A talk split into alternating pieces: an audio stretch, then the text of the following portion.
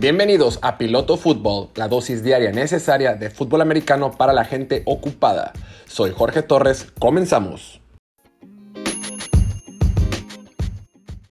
Hola, ¿cómo están? Bienvenidos a otra edición de Piloto Fútbol, edición de martes, martes 31 de agosto por la noche. Ya estamos a nueve días de que arranque la NFL por fin. ¿Se acuerdan cuando, híjole, hace pues un montón de tiempo que empezamos la cuenta regresiva decíamos, faltan 72 días para la NFL.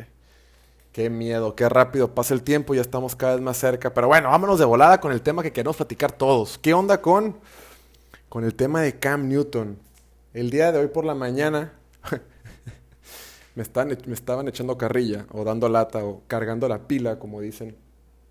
Me estaban este, molestando, eh, bulleando, porque en la mañana subí un video a las redes sociales donde hablo de Cam Newton y pongo, este, el día de hoy nos despertamos con la noticia de que quién sabe, de que, Cam Newton fue cortado del equipo de Nueva Inglaterra.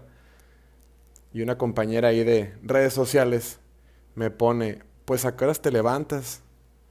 Y yo, ah, órale. me estaba dando lata de que me levanto tarde, pero no, no es el caso. El tema es que acá, estamos aquí en Baja California, acá en el norte, y acá son dos horas menos que en el centro de México. Entonces acá, pues, oye, de repente Adam Schefter publica eh, en su Twitter alguna noticia y pues él está en Connecticut, en el este, en la, en la, costa este de Estados Unidos. Son tres horas más que acá. Entonces cuando él entra a trabajar a las 7 de la mañana, empieza a publicar y son mis 4, 4, de la mañana. Entonces no hay manera de ver. Entonces me estaba molestando de que me levanto tarde, pero no. En lo que, lo que veo la noticia, eh, me puse a grabar y preparé, editamos el video y demás. Este, por eso lo dije así. Pero no, me dio risa. Y sí, este, hoy nos despertamos, bueno, hoy el día arrancó con, con, con un montón de recortes en toda la liga. Eh, algunos equipos empezaron a recortar desde ayer. Otros equipos eh, iban soltando jugadores un poco desde antes. Otros se tardaron. Otros hasta el, el, el hasta el momento límite. El momento límite era martes a las 4 de la tarde hora del este o 3 de la tarde hora del centro de México o 1 de la tarde donde estoy yo en el horario del Pacífico. Pero bueno, el punto es que fueron los recortes. Y obviamente los dos que más hicieron ruido, que son los dos que vamos a comentar aquí, son los de eh, Cam Newton con los Patriots, obviamente, y el de Deshaun Watson con Houston. Aunque Deshaun Watson no fue cortado, pues también el estatus de Deshaun Watson sigue siendo una incógnita, sigue siendo eh, algo muy complicado y genera muchas dudas. ¿no? Entonces lo vamos a revisar aquí en un ratito más. Pero bueno, vámonos de volada para que nos alcance el tiempo. Deshaun Watson lo cortaron y se quedan con el titular Mac Jones. Durante todo el verano, el debate más importante de la posición de quarterback, más allá del Justin Fields contra Andy Dalton, más allá eh, de James Winston contra Taysom Hill, el que más sonaba, que estaba un poquito más cerrado, era el de Cam Newton contra Mac Jones en el equipo de los Patriots. Pero todos pensábamos, porque no son ocurrencias, todos pensábamos que el titular era Cam Newton. ¿Por qué? Porque es el quarterback caro porque es el quarterback que tiene experiencia, porque es el quarterback eh, que al Bill Belichick se trajo para ser titular.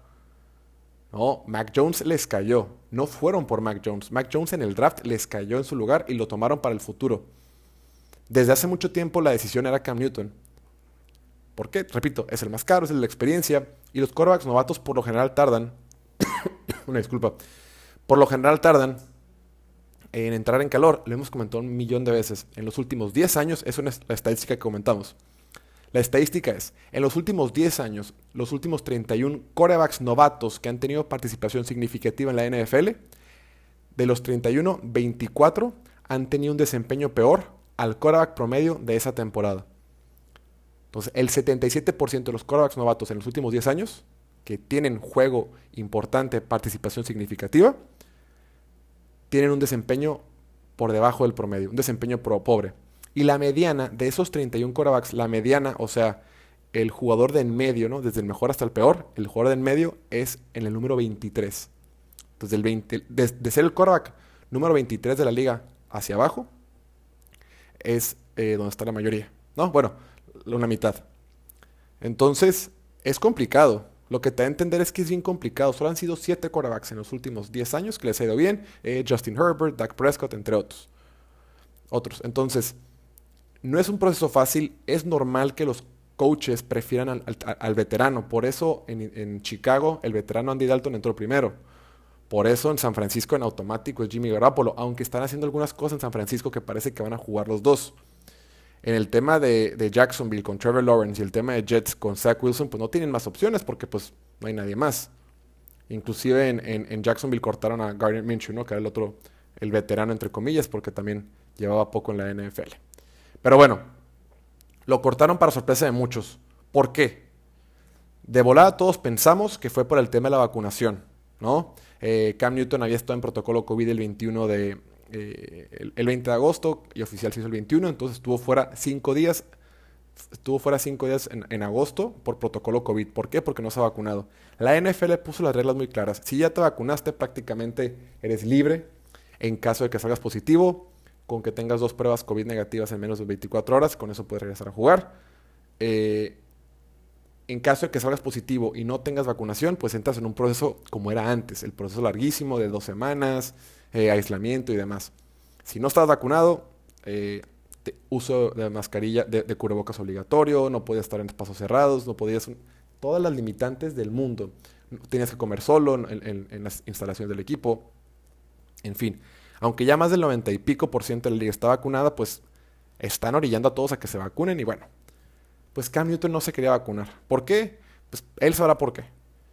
En mi opinión es una decisión estúpida porque mm, te estás jugando millones de dólares. O sea, Patriots se trajo a Cam Newton por un año, donde le garantizaban 3.5 millones de dólares. Eso fue lo garantizado, eso fue lo que ya cobró. Ese contrato podía crecer hasta 13.6 millones de dólares. Entonces, ahí estás hablando de una diferencia de 10 millones de dólares. Sin embargo, si se hubiera quedado en el equipo como banca, eh, le garantizaban 5.1 millones de dólares. Si jugaba, pues es un rango entre 5 y 13, ¿no? El punto es que perdió más de un millón de dólares por no querer vacunarse. Y podrás decir, oye, pues son millonarios, tienen mil patrocinios. Pues sí, pero por una vacuna. Ahora, yo no creo que haya sido nada más el tema de la vacunación son varios factores. Número uno, em, Cam Newton no estaba jugando bien. En la pretemporada, sin ser espectacular, perdón, sin ser, pésimo, tampoco fue espectacular, más, más apegado a lo mediano, al promedio, a lo X, a lo regular. Cam Newton jugó bastante X. En los entrenamientos se decía que tampoco es como que estaba jugando al máximo. En cambio, Mac Jones en pretemporada fue el mejor novato. De todos los novatos fue el mejor. Siempre se vio cómodo en la bolsa de protección, se vio muy a gusto, se vio muy paciente, nunca entró en pánico, tomó buenas decisiones. No fue perfecto, pero sí tuvo, se vio con mucho temple, con muy cauto a la hora de estar en la, bolsa de protección. Se veía natural. tomaba decisiones sencillas, eh, jugaba fácil o lo hacía ver fácil. Identificaba bien a las defensivas, eh, no se presionaba, lo hizo bastante bien, ¿no? Para ser un novato. Y para tener poca experiencia, porque le hemos dicho, Mac Jones solo tiene 17 inicios en colegial. Pero bueno, entonces los factores fueron mal juego de Cam Newton, buen juego de Mac Jones, no se vacunó y encima era un jugador más caro. A ningún equipo le conviene tener jugadores caros y mucho menos... me disculpa. Y mucho menos en tu coreback. Y claro, no es que Cam Newton sea carísimo, pero después de que, de que Patriots, esta, esta agencia libre, firmó a cuanto agente libre se dejara firmar, pues tiene que cuidar la lana. Y más si están apostándole por el futuro de, Mac Jones. Porque también tienen que reestructurar contratos, tienen que hacer una bola de malabares para poder que quepan todos en la agencia, en, el roster, del, en el tope salarial para esa temporada. Entonces, dijeron, ¿sabes qué? me cuestas un poquito más, no te quieres vacunar, no estás jugando bien, el otro está jugando mejor, ¿sabes qué? Mejor te dejo ir. Porque a que estés aquí, nada más haciendo, ¿no? Calentando la banca, teniendo un coreback eh, top, entre comillas, por lo, por lo, mediático, un coreback mediático, perdón por la palabra, un coreback mediático en la banca, detrás de mi coreback novato, pues mejor te saco. Vas a estar de diva, no te quieres vacunar, no estás jugando bien, y aquí tengo tu reemplazo barato, no barato por malo, sino barato porque los Corax novatos son económicos en general. No, los Corax novatos son económicos, punto. Entonces, tengo tu reemplazo que es económico, andas de diva, por el motivo que sea, no estás jugando bien, pues mejor te dejo para que alguien más te tome. ¿No? Me cuestas una lana. Y aparte Bill Belichick está en la etapa de su carrera, está, tiene 69 años. Es el mejor coach en la historia del deporte. Mm, ha ganado todo, ¿no? Ha sido exitoso donde sea que ha estado. Puede hacer lo que quiera. Puede poner a Jacoby Myers de quarterback y ¿quién le va a alegar? Neta, o sea, o, si le alegan qué, le importa un cacahuate, por favor. Entonces Bill Belichick, repito, Bill Belichick dijo, ¿sabes qué? Aquí tengo este morro, este morro se está rifando, este morro se está haciendo bien. El veterano pues ni siquiera es tan bueno, me cuesta una lana, anda de diva, pues a la fregada el que sigue. ¿Y quién me va a reclamar? Nadie. Ojo, me hubiera gustado que hubiera dado otras señales, porque durante todo el, verano, durante todo el training camp, durante toda la pretemporada, la señal era que Cam Newton era el titular. No sé por qué lo manejó tan bien. Digo, de, de esa forma, pues. ¿Cuándo habrá tomado la decisión? La decisión de poner a Mac Jones, más bien, la decisión de cortar a Cam Newton, ¿es reciente? ¿O la tomó hace mucho? Eso es lo que más me preocupa. En fin, por lo pronto entra Mac Jones, va a ser el titular en la, semana 1, el 12 de septiembre contra Miami y Cam Newton a buscar equipo. No sé si pueda ser Houston, no sé si pueda ser Denver, que lo dudo, Washington, Dallas en la banca. Disculpa. Entonces, pero no le va a pasar nada, va a ser agente libre, alguien lo va a querer. Siempre hay lesiones durante la temporada. Siempre algún Korak titular de repente no está teniendo el desempeño que, que se espera o alguien se lesiona y puede entrar. Está, está físicamente bien. Yo sí le recomendaría que ya se vacunara a la fregada, por el amor de Dios. Si es que le importa la NFL, ¿no? Porque igual y, igual le vale y está bien. Pero pues si quieres estar en la NFL, güey, ahorita tienes que vacunarte. La que quieras, pero ponte una vacuna. Aunque sea una dosis. Según yo, aunque te, con que te pongas una dosis, ahí te la puedes capotear, hacerte güey. Pero bueno, el otro tema, antes de terminar, el otro tema que quiero tocar con ustedes es el de Sean Watson esta novela no termina. Por un lado, terminamos por fin con la novela de, la posición de Cora titular en Patriots, pero por otro lado, no terminamos con Deshaun Watson.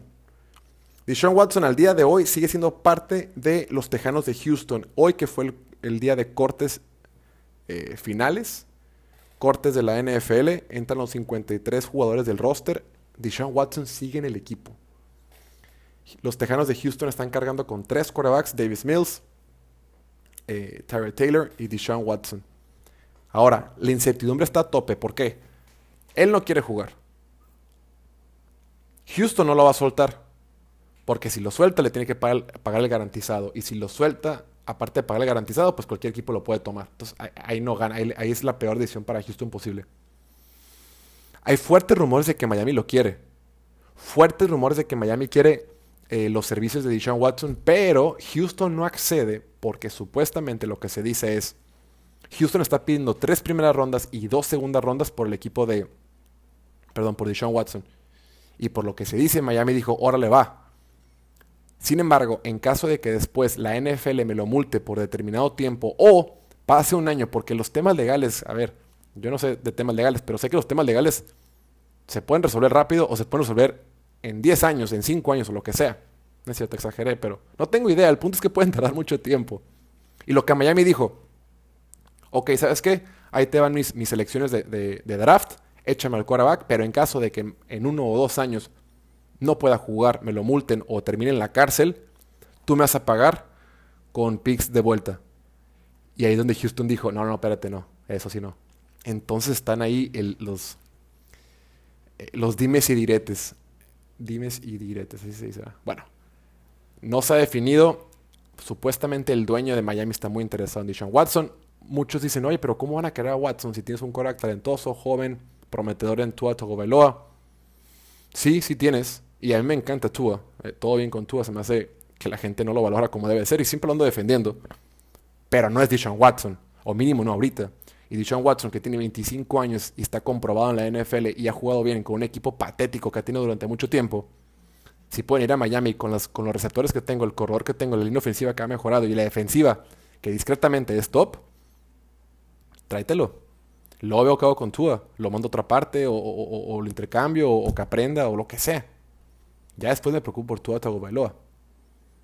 ¿no? ¿Qué, ¿Qué, hizo Rams? Rams dijo, a la fregada, Jared Goff es un buen quarterback, pero quiero uno genial. Tráiganme a, a, Matthew Stafford, ¿no? Los quarterbacks se van. Jimmy Garoppolo, San Francisco dijo, Jimmy Garoppolo es bueno. Ah, sí, pero pues quiero uno más morro y uno más, uno más fregón. Tráiganmelo, tráiganme a Trey Lance. Trey Lance. Entonces, los equipos quieren ganar y quieren ganar ahora. Y Deshaun Watson con un equipo como Miami te puede ayudar a ganar. Pagas lo que tengas que pagar, luego te preocupas por Tua, ahí ves cómo le haces. Pero Deshaun Watson es claramente un mejor quarterback que Tua hoy por hoy. Y no es una idea descabellada. Y ahí está. Pero por lo pronto hay incertidumbre. La respuesta es que todavía no hay respuesta. está como cuando hablábamos de Aaron Rodgers en el verano, que de repente pues, salían noticias, pero era pura paja, no era nada. Pero ahorita sí hay, sí hay carnita. O sea, el hecho de que se quede te dice mucho. Watson no quiere jugar. La NFL no se ha pronunciado porque en teoría como Watson no va a jugar, prefiere no pronunciarse y no meterse en, polémicas mediáticas de prensa y demás. Mm, Houston quiere pagar caro por ellos. Los equipos, los, los tiradores que ha sido eh, Carolina, Miami, Filadelfia, se han rajado porque no quieren pagar tanto. Watson no quiere jugar. la autoridad eh, judicial, espero estar hablando bien, la autoridad judicial no se ha pronunciado o no ha habido novedad, entonces estamos todos en el limbo. Y bueno, hasta aquí le dejamos. Muchas gracias como siempre. Estuvimos fuera unos días eh, de la actividad aquí en el podcast, pero como siempre eh, ha habido muy buena respuesta del podcast. Agradezco como que estén al pendiente. Muchas, muchas gracias.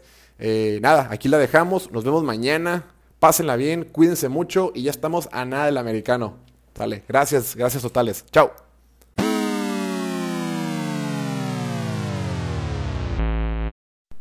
Bienvenidos a esta edición de Piloto Fútbol, edición de miércoles, miércoles primero de septiembre. Ya estamos en septiembre, ¿qué tal, eh? Qué rápido se pasa el tiempo. Ya estamos a ocho días de que arranque la NFL, ocho días de que inicie el Dallas contra Tampa Bay. El día de hoy quiero eh, ahondar un poquito más en lo que comentamos ayer. Eh, ¿Qué pasó con Cam Newton? Creo que ahí lo dejamos un poquito acotado. Y bueno, nada más para cerrar y hablar un poquito del futuro de, Nueva Inglaterra y del futuro que tiene este equipo con Mac Jones. Número uno, ¿qué pasó con Cam? Simplemente, ya pensándolo bien y meditándolo y revisando algunos temas con este jugador, nos dimos cuenta que en realidad, pues, Bill Belichick y estos Patriots tienen una manera de jugar, ¿no? Tienen una manera eh, de hacerla ofensiva, es una ofensiva eficiente, una ofensiva eh, más precisa, más conservadora, que corre mucho el balón, que se enfoca en tener buena línea ofensiva. Y pues Cam Newton quizá no era el jugador, ¿no? Cam Newton no encajaba con ese molde, más bien este lo tiene Mac Jones. Mac Jones es eficiente, Mac Jones, lo hemos comentado, hace hace ver fácil el juego que tienen. Entonces, tomaron la decisión. Repito, yo creo que Bill Belichick dijo, estoy harto, no voy a batallar con nadie. Eh, me voy a ahorrar una lana y me quedo con el novato. ¿no? Este es el, este es el coreback del futuro. Es el coreback que nos puede llevar a pelear, por playoff. y ahora con Mac Jones y esta buena línea ofensiva, perdón, y la buena defensiva que tienen, podrías pensar que eh, pueden pelear por playoff. Y es válido, va a ser un equipo más competitivo que el del año pasado, estos Patriots. Va a ser un equipo que pueda eh, mover más el balón. Le metieron demasiada lana en la, línea defensiva. Eh, bueno, para presionar al coreback. Em, digo, yendo por Matt Judon, yendo por este Calvanoy, ¿no? Hicieron cosas importantes.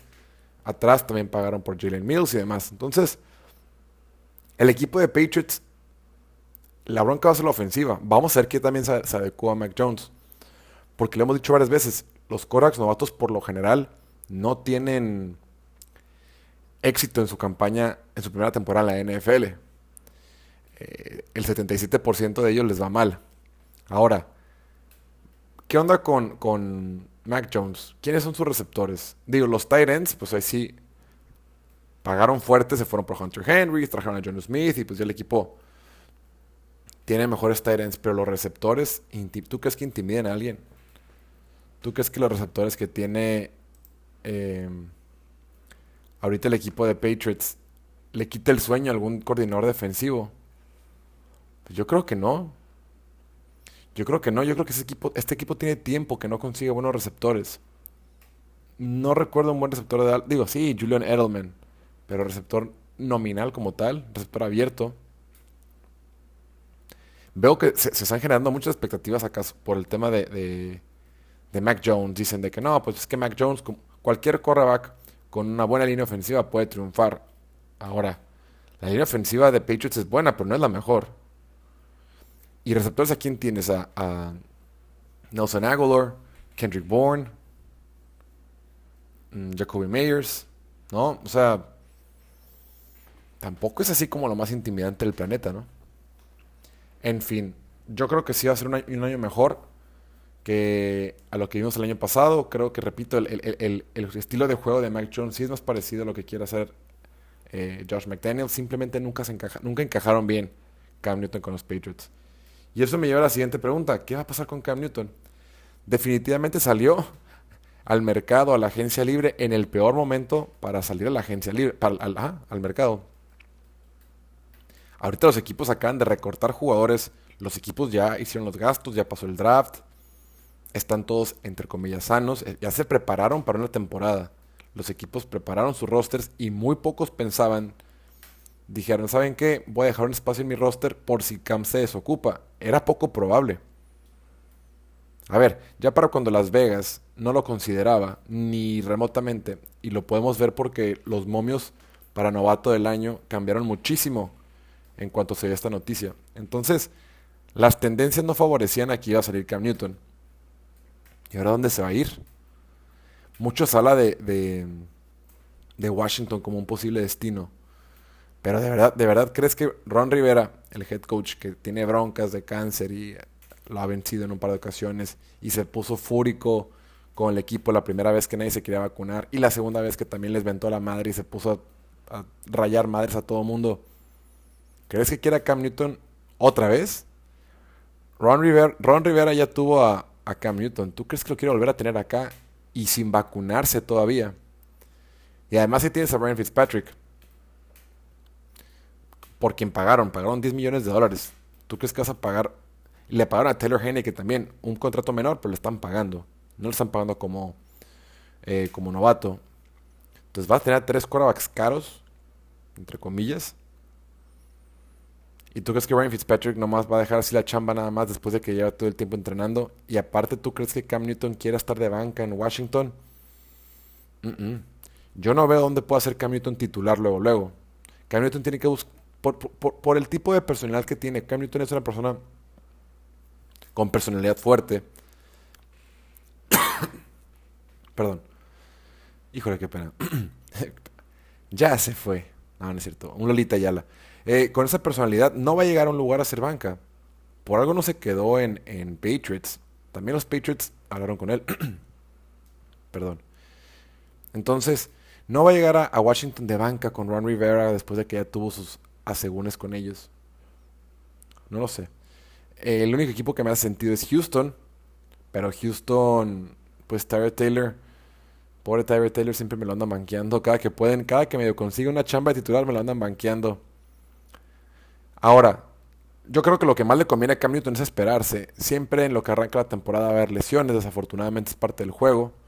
Algún equipo que tenga un quarterback eh, Chance, ¿qué pasa si Detroit se lastima Cam Newton, este, Jared Goff? ¿Quién va a entrar de banca? Si en, Rams, si en Atlanta, un equipo así se lastima el quarterback titular, ¿quién va a entrar? Entonces, las opciones de Cam Newton, disculpo otra vez, eh, no se ha terminado, pero sí es mal tiempo. Yo creo que va a esperar, tiene que estar entrenando, mantenerse en forma física y, y pues nada. Ahora, ¿cómo deja la situación de quarterback en la conferencia americana la este? Buffalo pues ya tiene su quarterback de los mejores quarterbacks de la liga en Josh Allen y está listo. Por otro lado, Jets pues acaba de draftear al segundo mejor quarterback del draft, entre, bueno, en papel. Mac Jones eh, está de quarterback titular con, con Patriots. ¿Y dónde deja Miami? Con Tua. Yo creo que si te, pones un poquito pesado podrías llegar a argumentar que Mac Jones es mejor que Tua Tagovailoa. Entonces Miami se está quedando con el peor quarterback de la división. ¿O tú qué crees? Yo no lo creo. Yo sí creo que Tua Tagovailoa es, es mejor quarterback que Mac Jones.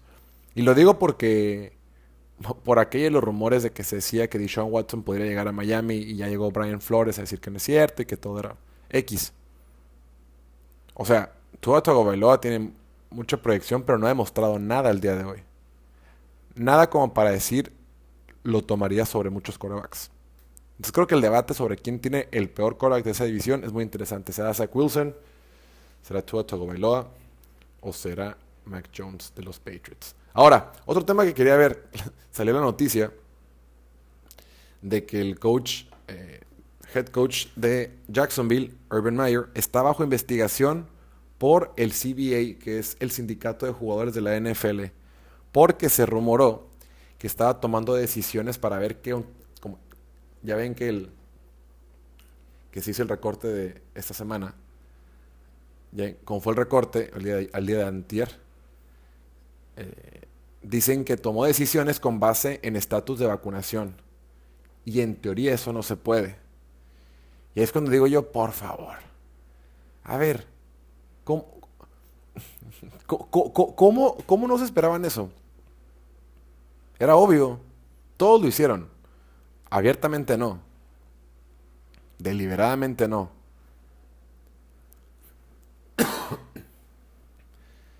Pero todos lo hicieron. Entonces, ¿cómo lo van a comprobar? Tú puedes decir fácilmente, ¿sabes qué? Yo no quise ese jugador porque en, el tercer cuarto de la segunda semana de pretemporada vi cómo falló un bloqueo y listo, no lo quiero. Listo, es dificilísimo de comprobar.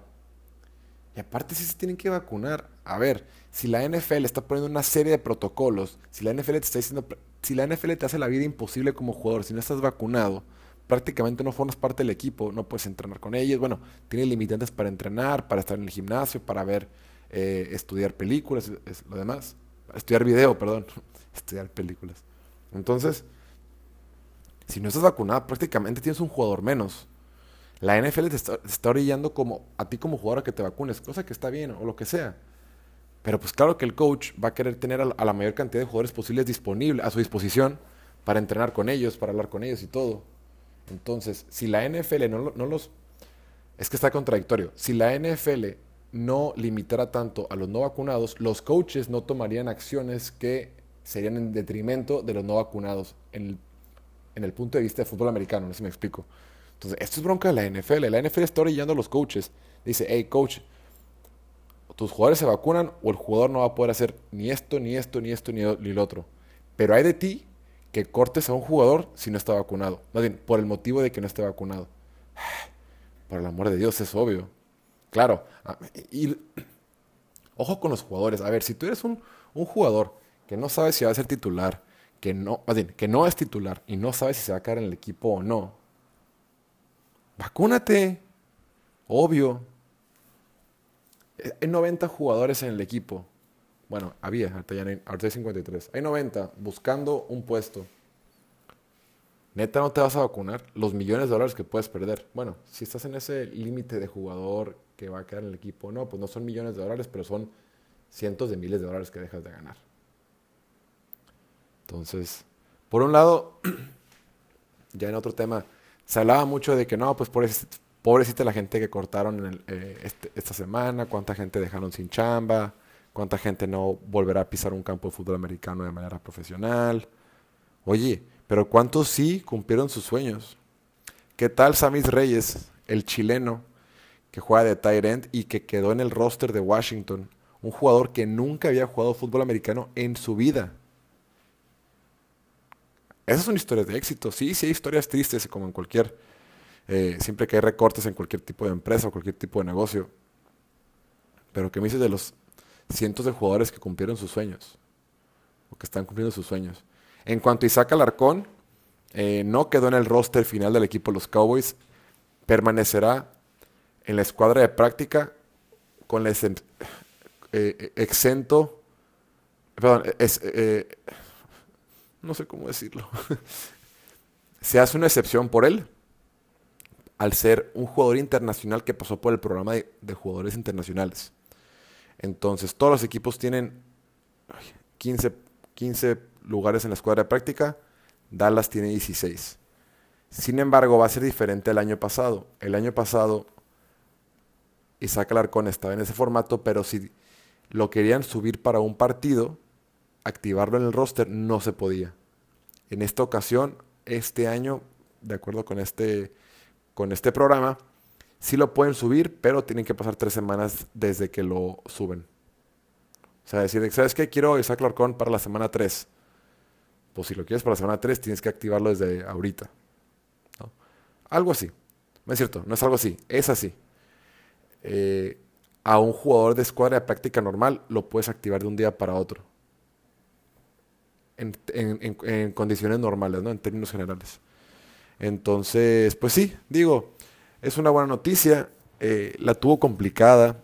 Tuvo una pretemporada de altibajos. Arrancó muy bien contra Pittsburgh. Luego contra Arizona no lo hizo, no lo hizo tan bien.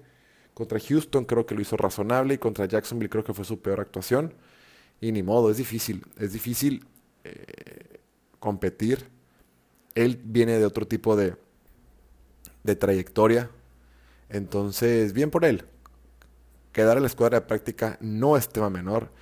De repente veo a mucho hater que dice, ay, era obvio, no sé qué. A ver, cálmate. Ya, quisieras, neta. Ya quisieras tener eh, el talento, la capacidad, las formas de estar entrenando con un equipo como los Cowboys o cualquier equipo de la NFL. Lo que está haciendo Alfredo Gutiérrez en San Francisco son los que jugamos americano, que ya pasó nuestro tiempo de, este tipo de deporte, de jugarlo así nomás de chiste. Lo que diéramos por estar en un equipo de la NFL. Y como dice Isaac Alarcón, dijo, mi meta jamás fue a la NFL, lo que estoy aquí es una bendición. Pues claro, es prácticamente imposible si juegas fútbol americano en México pensar en que vas a llegar a la NFL. O sea, las probabilidades, las probabilidades son del 0. un chorro de ceros y luego 1%. Ni siquiera lo ven como opción los jugadores de Liga Mayor. Entonces, este, un super mérito que esté ahí. Y qué padre, qué, qué, qué, bien por él, porque luego dice que le va a los Cowboys. Pero bueno, eh, vas a ir con el equipo todo este año. Perdón. Neta, perdón, raza, eh, no, no, no. No me siento mal, pero como que no andamos tan al 100. Pero bueno, eso lo vemos en otra ocasión. Y nada, eso es todo por hoy. Les agradezco como siempre su tiempo. Eh, cada vez somos más en la comunidad de podcast. Cada vez somos más en la comunidad de fantasy, de TikTok, en Instagram, en YouTube. Les agradezco muchísimo. Este, me encanta generar contenido y cada vez platico más con la raza en los comentarios. Muchas gracias. Este fin de semana es el draft de Fantasy Mexicali. Eh, lo van a poder sintonizar a través de mi Twitch o a través del Facebook de Pixel Sports. Fue igual que cuando el que hicimos el draft de la NFL. Mismos dos conductos. Pero igual les van les dando más información por Instagram o por TikTok, ya saben. Eh, o Twitter. Muchísimas gracias como siempre. Cuídense mucho. Y nada, nos vemos mañana. Chao.